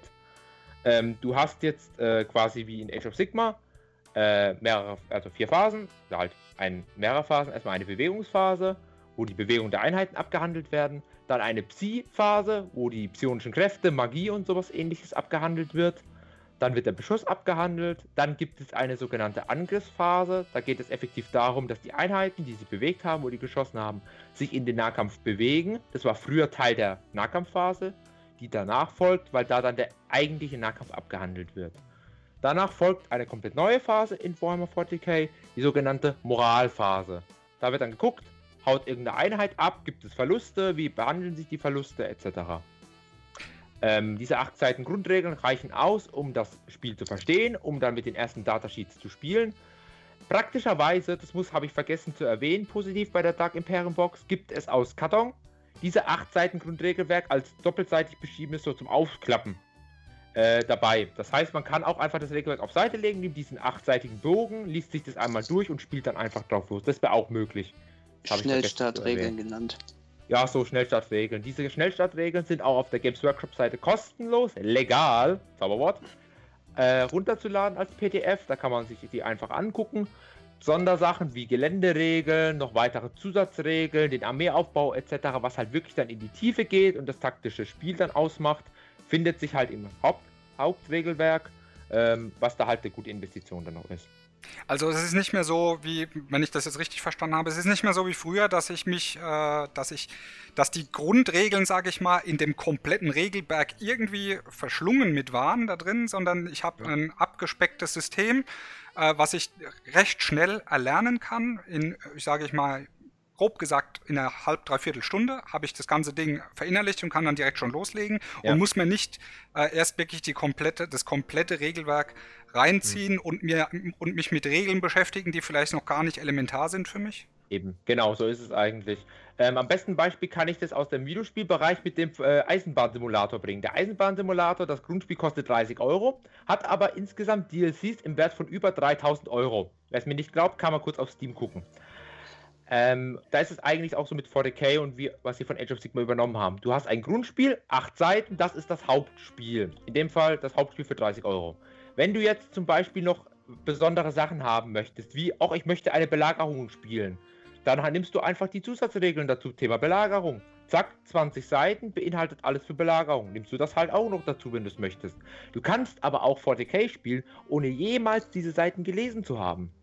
Ach, das ist jetzt direkt aufgesplittet. Das heißt, wenn ich jetzt einen Spielmodus äh, spielen möchte, wo gewisse Regeln äh, erwünscht sind oder benutzt werden müssen, dann sind die in diesem äh, Szenario, in Anführungsstrichen sage ich jetzt mal, sind die dann direkt beschrieben. Ne? So also, in der Art kann man sagen, ja. Das Grundregeln sind acht Seiten, danach kommt dann halt, ich sage mal, optional die Sachen dazu. Zum Beispiel eben Geländeregeln. Mhm. Fürs normale Spielen, so runter, tun ein paar Geländeregeln jetzt den Kohl nicht fett machen. Den kann man sich dazu packen. Dann, okay, wie baue ich meine Armee auf? Man kann nämlich verschiedene Spielarten von äh, Warhammer spielen, die sie auch aus Age of Sigma haben. Es gibt einerseits das offene Spiel, da ist es ganz einfach, nimm deine Modelle, die du hast, nimm ihre Regeln, gebt euch auf die Nase.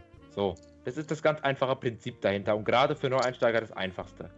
Dann gibt es das erzählerische Spiel, da ist es dann in Richtung Kampagne oder halt Fluff-Szenario. Da gibt es dann auch Sonderregeln wie zum Beispiel, hey, ich möchte jetzt ähm, zum Beispiel Wächtereinheiten machen, Reserven, die über die Flanke kommen, irgendwelche besonderen Szenarioregeln, die da erklärt werden, die kann man dann alternativ spielen. Und dafür gibt es dann auch ein abgespecktes Punktesystem. Und zuletzt, das werden wahrscheinlich die meisten 40k-Spieler spielen, das sogenannte ausgewogene Spiel. Da ist es dann so, dass es einen festen Armeeorganisationsplan gibt, nachdem du deine Armee aufbauen musst. Du bekommst dann auch gewisse Boni. Jede Einheit hat einen festen Punktewert. Die Ausrüstungen haben einzelne Punktewerte, sodass man dann äh, auf ein ähnliches Niveau, auf ein ähnliches Stärkeniveau kommt. Das ist dann halt wirklich eigentlich jedem selber überlassen. Das ist alles optional. Da muss man sich halt mit seinem Gegenüber abklären und wie weit man sich das selber zutraut. Jedem Neuling würde ich sagen, hör zu, nimm diese acht Seiten, nimm die Regeln, die du aus der Starterbox hast, spiel erstmal zweimal damit. Scheiß auf Gelände, Regeln, maximal vielleicht Sichtblocker äh, scheiße auf irgendwelche Kriegsherrenbegabungen, besondere Psionik-Tabellen oder was weiß ich alles. Das kommt alles, wenn du es möchtest, noch später dazu. Okay, das klingt ja schon mal äh, sehr um wieder auf diesen Faktor zu kommen, weil darum geht es mir ja hauptsächlich. Es ist sehr einsteigerfreundlich.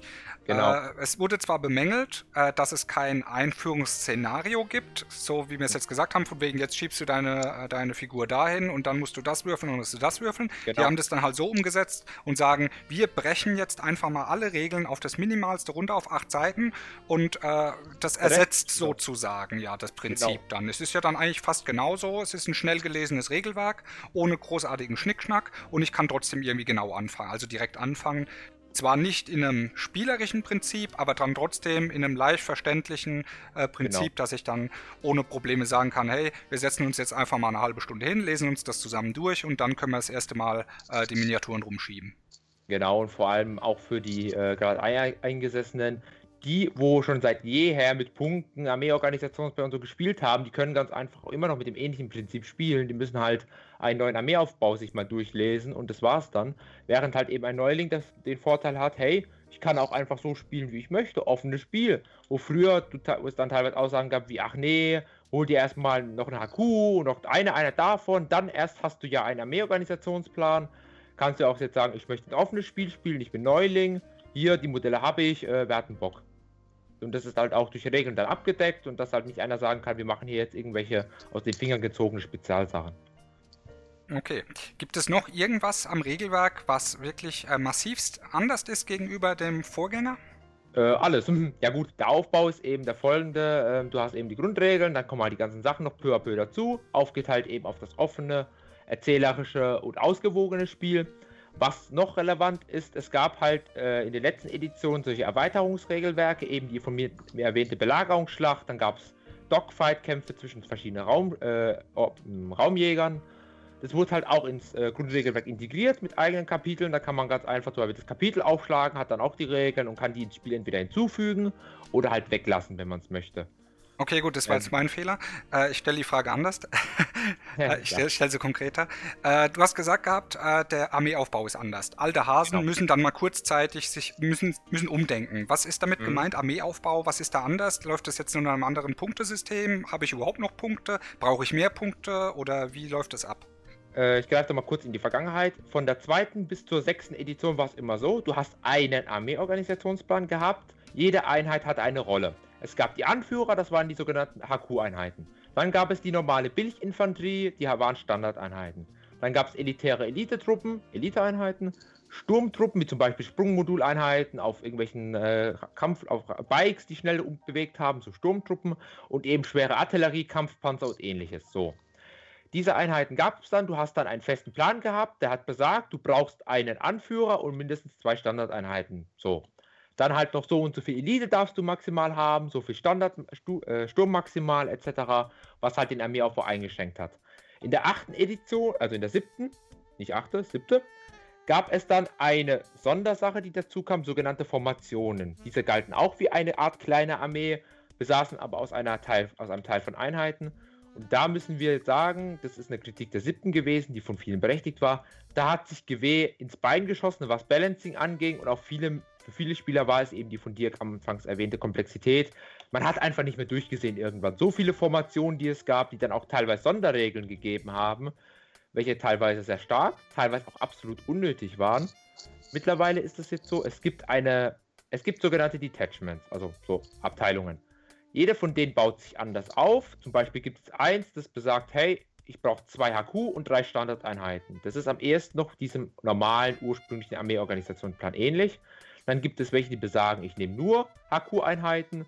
Wenn ich zum Beispiel eine Truppe nur aus äh, irgendwelchen Helden spielen möchte, dann gibt es Armeelisten, die gestatten es, viele Elite-Einheiten zu spielen, etc., die halt andere Restriktionen haben. Diese kann man dann auch frei mischen, um sich da eine Armee zu bauen seiner Wahl. Und diese äh, ganzen Armeepunkte, da gehen wir halt jetzt schon ins Detail, geben halt sogenannte Befehlspunkte. Das heißt, ich spiele zum Beispiel eine Armee, wo viele Standardeinheiten haben, bekomme ich viele Befehlspunkte spiele spezialisierte Armeen, die zum Beispiel sagen, ich möchte jetzt nur eine Armee spielen aus Kampfläufern, dann habe ich weniger von diesen Befehlspunkten, die im Spiel halt auch direkt Einfluss haben. Natürlich kostet auch jede Einheit weiterhin Modelle, äh, Punkte. Diese Punkte äh, haben sich geändert im Vergleich zu alt, zur vorherigen Edition. Auch teilweise haben sich Modellregeln geändert. Deswegen ist es eigentlich auch für viele alteingesessene Hasen so, dass auch sie jetzt die Regeln einfach neu lernen müssen. Was hat sich geändert?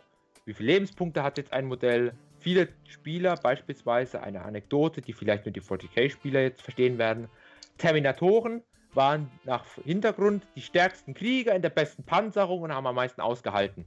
Waren aber lange Zeit dann einfach die Einheit, die mit einem Schuss aus einem Plasmagewehr sofort umgekippt sind. Jetzt haben sie zwei Lebenspunkte, was für viele schon ein Umstieg ist und kosten gleich viel ungefähr. Okay. Okay. Das war jetzt sehr viel Detail, aber ich glaube, würde mich nicht wundern, wenn dir jetzt der Kopf ein bisschen da schwirrt. Ist kein Problem. Äh, ich bin auch nicht da, um wirklich die Regeln zu lernen, sondern ich will einfach nur wissen, äh, das hast du gut erklärt. Ich habe da auch zugehört, also keine, keine Sorge. Ne? Nicht, dass das jetzt falsch verstanden wird. Äh, für mich war der Kernpunkt jetzt eben, und äh, es geht ja nicht nur, dass ich das verstehe, weil es geht ja auch teilweise um die Leute, die zuhören und manche äh, wissen sogar, vielleicht von was du redest und denken, ah, okay, vielleicht ist es doch nochmal zu überlegen, mir die 8. Edition zuzulegen. Ähm, für mich ist der Kernpunkt jetzt einfach, es gibt viele Regeländerungen, selbst Alteingesessene müssen sich so ein bisschen an den Regeln anpassen.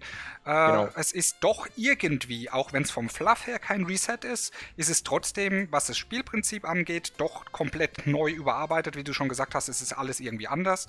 Aber trotzdem, man findet leichter den Einstieg. Also so sehe so seh ich das jetzt. Also die letzte Stunde, die wir jetzt geredet haben, äh, komme ich jetzt auf den Nenner drauf, zu sagen, ich würde mich jetzt eher trauen zu sagen, ich lege mir mal diese Grundbox zu und versuche es einfach mal. Ich versuche einfach mal mich reinzufuchsen und das Ganze äh, zu spielen. Brauche keine Angst zu haben. Ich kriege Hintergrundinformationen, die ich dafür brauche. Und im Großen und Ganzen ist es, wie man jetzt festgestellt haben, vom Spielerischen her und auch vom, ich, in Anführungsstrichen, vom Künstlerischen her, was das Zusammenbauen angeht und vom Malen her, wird man doch schon gut an die Hand genommen, selbst für Leute, die noch niemals was mit Tabletop zu tun hatten. Also ist weiterhin äh, gut, ich bin, äh, ich bin ein Sonderfall, sage ich jetzt mal, aber ist Warhammer immer noch äh, das Einsteigerspiel Nummer 1 in dem Tabletop-Bereich. Gerade auch aus der Tatsache, tut mir leid, kurz unterbrechen, ähm, Also einfach Tatsache heraus, du bist in einem Hobby, was halt soziale Interaktion quasi verpflichtend macht. Es gibt zwar Möglichkeiten, Tabletop über Internet zu spielen, über Internetprogramme, ist aber sperrig. Ich bin Oh jetzt Gott. nicht der Spieler für. Ja, da hat vielleicht auch Tim seine Erfahrungen mitgemacht, äh, wenn er schon so Gott sagt. Ähm, Nee, das war jetzt gerade Gordon, der Das war ich. gesagt hat. Ja, weil Ah. ich, weil ich gerade nicht so ganz verstehen kann, Ja. wie man Äh, sowas mal, macht. und, und nur mal kurz für alle Zuhörer, warum ich mich hier, äh, ge- warum ich vielleicht nicht so viel auch immer sage, ist, dass ich während äh, wir hier das Ganze am Drehen sind, ich auch noch die äh, neuen ähm, Space Marines aus der Dark Imperial Box äh, bemale. Deswegen, wenn ich da nicht ganz so viel was sage, äh, lasse ich zum Beispiel Regelfragen lieber das dem Lukas, weil ich merke, dass er einfach deutlich besser im Thema da, da drin ist als ich gerade. Und ich höre sowieso mich gerne selbst. Okay, mich selbst gerne reden hören tue ich nicht, aber ich rede sehr gerne. Ja, ja, ja. Ist ja kein Ah, ja, Problem. ja, ja. Ich finde, es war jetzt eine schön ausgewogene Sache und es ist in Ordnung, wenn einer Passt. vielleicht diese ganze Sache erklärt. Ist vollkommen in Ordnung. Alles gut. Okay, also zurück zum Thema Einstieg. Ähm, ganz einfach, du musst mit anderen Leuten interagieren. Es bringt nichts, wenn du jetzt das super tolle System hast und vielleicht kommst du da mit dem Modern Warfare-Vergleich am besten. Wenn du das Spiel spielst, aber nächste Spieler gibt es vielleicht in 500 Kilometern Ausland. Da ist es halt blöd, wenn man dann ein Hobby anfängt, wo man Spieler braucht und keine Spieler hat. 40k spielt eigentlich fast jeder und eigentlich hat auch fast jeder ähm, Tabletop-Spieler, den ich kenne, irgendwie schon mal mit GW zu tun gehabt. Sei es, dass er damals durch Fantasy eingestiegen ist und aktuell halt einfach was anderes spielt, oder aber weil er es eben als Zweitarmee noch irgendwo im Keller stehen hat. Da hat ein Kumpel eine Anekdote mal erzählt, der hat ähm, Warhammer Fantasy damals gespielt gehabt vor Jahren, hat dann mal einen Umzug gehabt und Zell und jenes keine Zeit mehr gefunden, hat dann mit Age of Sigma neu angefangen, irgendwann war ihm seine Armee zu schade und er ist dann mal in den Keller gegangen und hat da mal rumgeguckt. Und dann hat er in einem uralten äh, Karton eine 5.500 Punkte große Imperiumsarmee gefunden. Wo er nie wusste, wann habe ich die denn mal gesammelt. So, viele haben es halt einfach noch irgendwo. Man findet ganz einfach Spieler. Und gerade in Gruppen wie zum Beispiel dem Warhammer 40k Germany Gruppe, der GW Fernworld als Forum oder dem Tabletop Network findet man Spieler. Man hat immer sofort jemanden, der einem Regelfragen beantworten kann. Wo bei einem Nischensystem, wie zum Beispiel vielen Modern Warfare Systemen, man die Frage stellt und dann einfach nur Schweigen kommt, weil keiner das Regelsystem kennt. Wenn ich da mal kurz einhaken darf, du hast eben kurz das GW Fan Forum erwähnt, also GW Fan World heißt das, glaube ich, ne? Yep. Das Lustige an der Sache ist, dort habe ich, äh, ich habe dort nach einer Gruppe gesucht, die, die spielt und habe dort einen Modern Warfare Spieler gefunden. Aha! Ja gut, das GW Fanwelt Forum ist sowieso auch, glaube ich, eines der aktivsten Tabletop-Foren. Es gibt ja noch die Tabletop-Welt, aber die ist, glaube ich, so erfahrungsgemäß weniger aktiv als die GW Ja. Fanwelt. Gut, da muss ich jetzt nochmal sagen, ne, an die, an die ähm, Würfelgemeinschaft Elbe, die mich da ja herzlichst aufgenommen hat, auch gerade an den Volker und an den Michael, wenn ich schon mal dabei bin. Ähm, ist wirklich schwierig, im modernen Bereich jemanden zu finden, wie du sagst. Es ist schwer. In Deutschland noch viel schwieriger. Das Thema moderne Kriegsführung ist immer noch so ein abschreckendes Thema. Äh, und ähm, es wird eher der Zweite Weltkrieg angenommen als das moderne Setting. Es ist schwierig, klar ist es da schwer, was zu finden. Deswegen, ich sag's euch, wenn ihr mit dem Tabletop-Hobby anfangen wollt, äh, sucht euch immer noch ein zweites Standbein. Weil, wenn ich rein nur modern machen würde, würde ich, glaube ich, niemals zum Spielen kommen. Weil, ja, niemals nicht, aber halt seltener, weil man ist wirklich auf einzelne Personen angewiesen. Ich meine, ähm, die Würfelgemeinschaft Elbe, die ist recht groß, muss ich sagen, aber äh, es beschränkt sich auf zwei Leute, mit denen ich das Modern-Setting spielen kann. Und das ist dann doch schon recht mau. Wenn ich sagen würde, ich fange jetzt mit Warhammer 40k an, hätte ich einen, einen Potpourri aus verschiedenen Menschen dort, mit denen ich spielen kann. Also muss man wirklich sagen, auf, aufgrund des, äh, der, der Verbreitung des Spiels ist es trotzdem noch, also um nochmal dann zurückzukommen zu meiner Frage oder Äußerung, ist es wirklich noch das Spiel, wo man sagen kann, man kommt am schnellsten oder am besten ins Hobby rein. Yep, Auf jeden den- Fall. Vor allem, man hat halt eben einen großen Spielerpool. Allein als Beispiel, unser örtlicher Games Workshop hat eine Community, ein Community-Forum nochmal gemacht, also eine Gruppe in Facebook, wo wir aktuell 53 Mitglieder haben. Und zumindest der Großteil davon ist auch aktiver 40k-Spieler. Man hat halt das Ding, man muss halt gucken, was hat man vor Ort. Es gibt Spieler, die haben zum Beispiel keinen einzigen 40k-Spieler vor Ort, dafür halt eine ganze Armee aus X-Wing-Spielern. Oder halt Infinity, Saga. Da muss man sich halt ein bisschen informieren, entweder durch einschlägige Foren, wie eben die GW Fernworld, durch die Tabletop-Welt, durch sowas wie zum Beispiel jetzt äh, Facebook, Tabletop Network, was es da gibt. Da kann man sich informieren. Ansonsten, Games Workshop hat eigene Läden. Dort sammeln sich auch eben die Games Workshop-Spieler. Dort kann man dann auch mit den jeweiligen Ladenleitern ein bisschen sich austauschen, sich von diesen beraten lassen oder sogar gegen diese spielen. Wenn man jetzt zum Beispiel weiß, es gibt einen Games Workshop drei Orte weiter, kann man da einfach mal vorbeikommen. Ja, da ist halt der Vorteil, den andere Systeme nicht haben. Da ist es dann sind es oft kleinere Läden oder wie bei dir ein Verein, wo es auch nicht überall gibt, muss man leider sagen. Ähm, und da muss man halt gucken, was wird da gespielt. Genau, das ist. Und um nochmal auf das Tabletop Network zu kommen auf Facebook, ähm, also ich habe einen Post gemacht und es hat nicht lange gedauert und dann hatte ich die äh, zwei netten äh, Kollegen hier äh, für den Podcast sozusagen abgeworben. Es ist wirklich hilfreich, sich in so einer äh, Gruppe niederzulassen auch. Ne? Also ich muss sagen, äh, ich habe vorher kein Facebook gehabt, vor der Würfelgemeinschaft Elbe. Die haben dann gesagt, sie organisieren alles über Facebook. Da habe ich gesagt, ja gut, dann melde ich mich da halt mal an, ist ja kein Ding. Ne? Und ich muss sagen, in den letzten, ich bin noch nicht so lange da, ich glaube seit drei oder vier Wochen bin ich jetzt da drin und äh, die, die Community, die ich jetzt greifbar habe, die hat sich in diesen vier Wochen ver hundertfacht, würde ich mal fast schon sagen. Ne? Also, äh, was, was du jetzt gesagt hast, Lukas, äh, wer sich entscheidet, so ein Spiel zu spielen, der muss, also das ist eine Grund, Grund, Grundvoraussetzung, ähm, sozial sich äh, mit anderen ja. Leuten abgeben und das nicht hinter einem Bildschirm und äh, das ist gerade das, was es auch äh, so, so genial macht, muss ich sagen. Man trifft sich mit Leuten, die teilweise ganz verschieden sind, aber trotzdem durch eine Sache vereint sind. Klar hat man das beim Computerspielen teilweise auch, aber es ist ja doch irgendwie dann doch schon sehr unpersönlich auf eine gewisse Weise. Ja? Ne? Beim äh, Computerspiel hat man halt noch die Anonymität des Internets. Ich kann da von mir selbst als Beispiel bringen, da ich auch noch relativ junges Semester bin. Ähm, ich habe halt durch das Tabletop-Hobby, das kann ich so direkt sagen, all meine aktuellen RL-Freunde kennengelernt. Ich bin in einen Games Workshop-Laden damals reingegangen, da tue ich jetzt ein bisschen was aus dem Nähkästchen plaudern, können auch äh, genug Leute mithören, habe ich kein Problem mit. Ich habe, ich bin, wie viele wahrscheinlich aus dem Tabletop-Hobby, ein Nerd gewesen, wurde halt gemobbt, das volle Programm. Bin dann, als ich eine Ausbildung gemacht habe, ins Tabletop-Hobby langsam reingekommen, habe dadurch meine besten Freunde kennengelernt, mit denen ich auch noch heute, nachdem wir kein 40k mehr spielen, andere Regelsysteme spiele oder halt jetzt wieder erstmal spielen. Äh, wir gehen ein Saufen, wir waren feiern, wir waren gemeinsam auf Wacken, wir waren, wir haben letztens zusammen gegrillt. Äh, findet eventuell auch, es gab sogar zwei, drei Fälle schon, man findet seinen Lebenspartner über das Tabletop-Hobby. Da kenne ich zwei, drei Fälle. Ähm, es ist halt wirklich ja, man hat halt viele Menschen, die auf einem Niveau sind, auf einem Bereich arbeiten. Und ich muss aus, Erfa aus so Erfahrung jetzt mäßig sagen, viele Tabletop-Leute sind ähnlich gepolt, haben auch oft viel im Leben durchgemacht. Ich habe ganz viele Leute halt mitbekommen, die im Leben teilweise denen das Schlimmste widerfahren ist und die trotzdem sehr nette Menschen sind. Da lernt man auch viel fürs Leben, wenn man halt die Bereitschaft hat, sich mit diesen Leuten auch einzulassen. Ja gut, es ist auch, denke ich mal, darauf geschuldet, dass jemand halt äh, sozial kontaktfreudig ist und nicht direkt äh, irgendjemanden auf eine gewisse Weise verurteilt. Man muss halt sagen, äh, da komme ich auch nochmal gerne drauf, dieses Hobby ist sehr speziell. Und genau. äh, ich habe damit kein Problem, das öffentlich zu präsentieren. Ich sage jedem, hey, das ist mein Hobby, ich finde das voll geil, es macht Spaß. Äh, man ist ja dann doch schon irgendwie, die, also so wie du es gesagt hast, man ist, ein, man ist der Nerd unter den Nerds. Ne? Ich glaube, das ist so die, die Steigerung eines Nerds ist äh, Tabletop-Spieler. Ne? Äh, jetzt mal bös gesagt. Ja. Ne? ja, hat sogar seinen richtigen Grund. Ich würde ich zum Beispiel in einem League of Legends Ding sowas wie Tabletop oder sowas reinschreiben, dann würden die sagen, äh, was sind das für Nerds? Ja, genau. Unter den äh, Computerzockern sind selbst wir die absoluten Nerds. Sagen, ja, nee, aber sagen, es hat halt. Ja, genau, sagen, du mal sagen, sagen wir es mal so, ich sehe ähm, ich seh, äh, Tabletop als ähm, die äh, neue Version von LAN-Partys von früher. Ganz genau.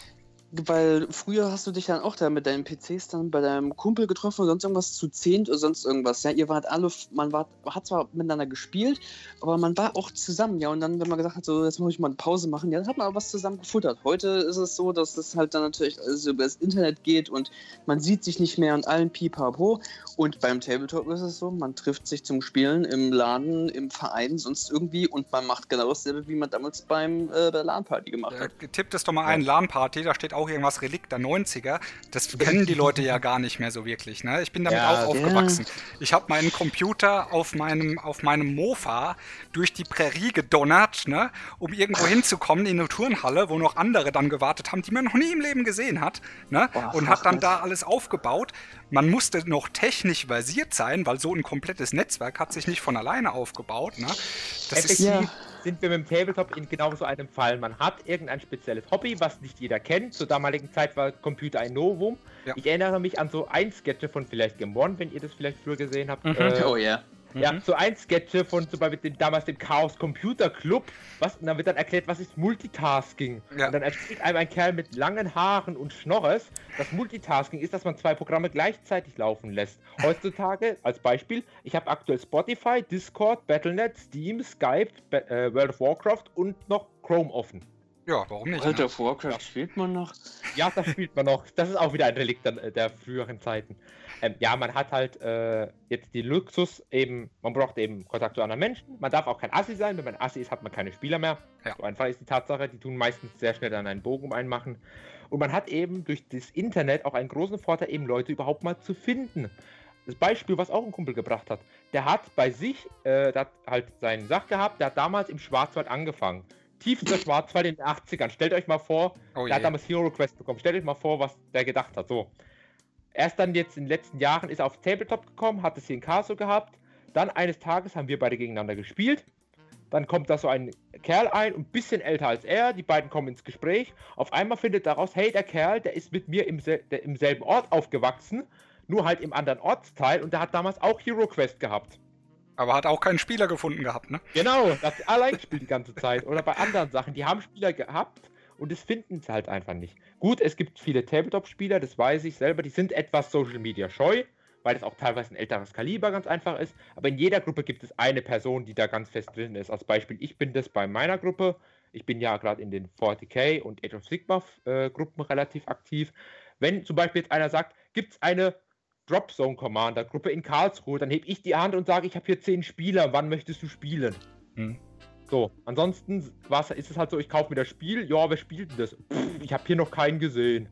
Ja, okay. Wenn halt man irgendwie intern spielt, bei sich daheim oder so, dann sieht man es halt nicht in Gruppen. Natürlich. Oder halt Natürlich in Läden. Das okay. ist der Luxus des äh, Internetzeitalters. Gut, dann äh, möchte ich auch sagen, ich denke, wir haben jetzt soweit alles durch, was wir über 40k wissen müssten, außer äh, euch fällt jetzt noch irgendwie was ein, was irgendwie äh, untergegangen ist vorhin. Äh, dann habt ihr jetzt nochmal die Möglichkeit, der, euch zu Wort zu melden. Ich tue nur, ja, Tim, lass mal den Vortritt dem guten Maler hier. Ja, ich, äh, also mir fällt jetzt eigentlich nichts mehr ein, was jetzt noch da noch irgendwie was zu sagen gäbe. Ich meine, das meiste wurde ja äh, ähm, fachmännisch und sehr gut von dir erklärt, Lukas. Von daher äh, glaube ich, dass ich nichts mehr habe, was ich noch mit dazu sagen sollte, außer dass es halt natürlich äh, tierischen Spaß halt macht. Ja, okay. ich fasse nur mal zusammen, was wir so gesammelt haben. Äh, kurz, achte Edition, besseren Zeitpunkt ins 40k und allgemein Tabletop-Hobby einzusteigen gab es bisher nicht. Das ist halt einfach mein Stand. Der letzten zehn Jahre gab es keinen besseren Stand. Man kann sich über verschiedenste Plattformen darüber informieren.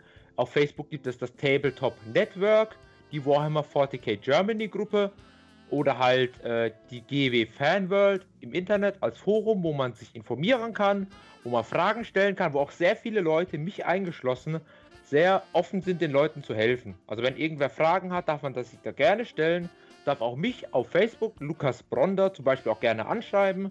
Freundschaftsanfragen nehme ich trotzdem nicht an, für die Informationen. Ähm, kann da Fragen stellen, kann da einfach mal sagen, hey, ich habe Podcast gehört, ich habe die und die Frage, die kann man da gerne stellen. Ansonsten hier einfach wahrscheinlich dann im, äh, im Kommentarbereich des Podcasts Fragen stellen, auf der Facebook-Seite vom Gordon hier. Die Fragen werden wahrscheinlich dann entweder irgendwie weitergeleitet oder wir selber gucken immer mal wieder drauf und beantworten diese Fragen. Ich werde es auf jeden Fall, wenn da was kommt, werde ich es auf jeden Fall weiterleiten. Eben. Ansonsten, wenn das hier gut ankommt, ich denke mal, können wir uns dann öfters zusammensetzen oder halt, wenn Gordon wirklich jetzt angefixt wäre, und äh, noch Fragen oder Bock oder sowas hat, dann kann er ja sich bei uns melden, dann machen wir vielleicht noch eine 40k-Runde draus.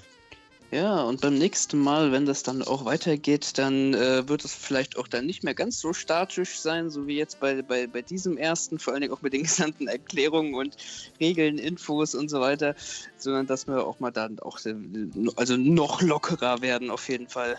Ah ja, wir sind ja was ansonsten wird halt verschiedene Themen. Vielleicht kann man ja auch mal, je nachdem wie der Bedarf ist, eben auf andere Systeme machen. Weiß nicht, wie Gordon da Lust hat. Machen wir halt davon abhängig, wie wir Zeit haben, wie Gordon Lust hat. Er ist hier der Chef, er muss sich drum kümmern. Also, statisch, weiß ich nicht, fand ich jetzt gar nicht so extrem statisch. Klar, es, es lief linear ab und äh, klar, bei so einer Sache, wenn es darum geht, was gibt's Neues hin und her, das hat eine gewisse Statik. Ne? Da ist keine mhm. Dynamik drin. Wir hatten einige Abschweifungen, was vollkommen in Ordnung ist. Ich, wie gesagt, das soll alles hier im lockeren Rahmen ablaufen. Alles super, alles gut, finde ich. Äh, ich hätte jetzt nämlich noch eine kleine äh, Andeutung äh, eines eventuellen Previews für den nächsten Podcast. Äh, wir haben jetzt immer mal wieder Warhammer Fantasy und Age of Sigma einfließen lassen. Und ich finde, es ist absolut prädestiniert dafür, nochmal einen eigenen Podcast zu machen, weil ich würde mich ja auch schon für ein bisschen so für Age of Sigma interessieren. Ne? Und da könnte man, glaube ich, auch nochmal drüber reden, äh, in einer gewissen Weise. Wenn ihr Lust dazu habt, das können wir dann nochmal im kleinen Rahmen besprechen. Dann Aber würde ich sogar mehr reden. Äh, da kann ich auch, kann ich natürlich auch sagen, dass dann wahrscheinlich Tim derjenige, der ein bisschen mehr sagen kann, weil der wahrscheinlich ja. die Gesamtheit aktiver spielt. Ich bin halt dann wahrscheinlich wieder nur der Regelguru. Das ist kein Problem, dann klingt es doch schon mal gut. Äh, wir haben es jetzt soweit durch.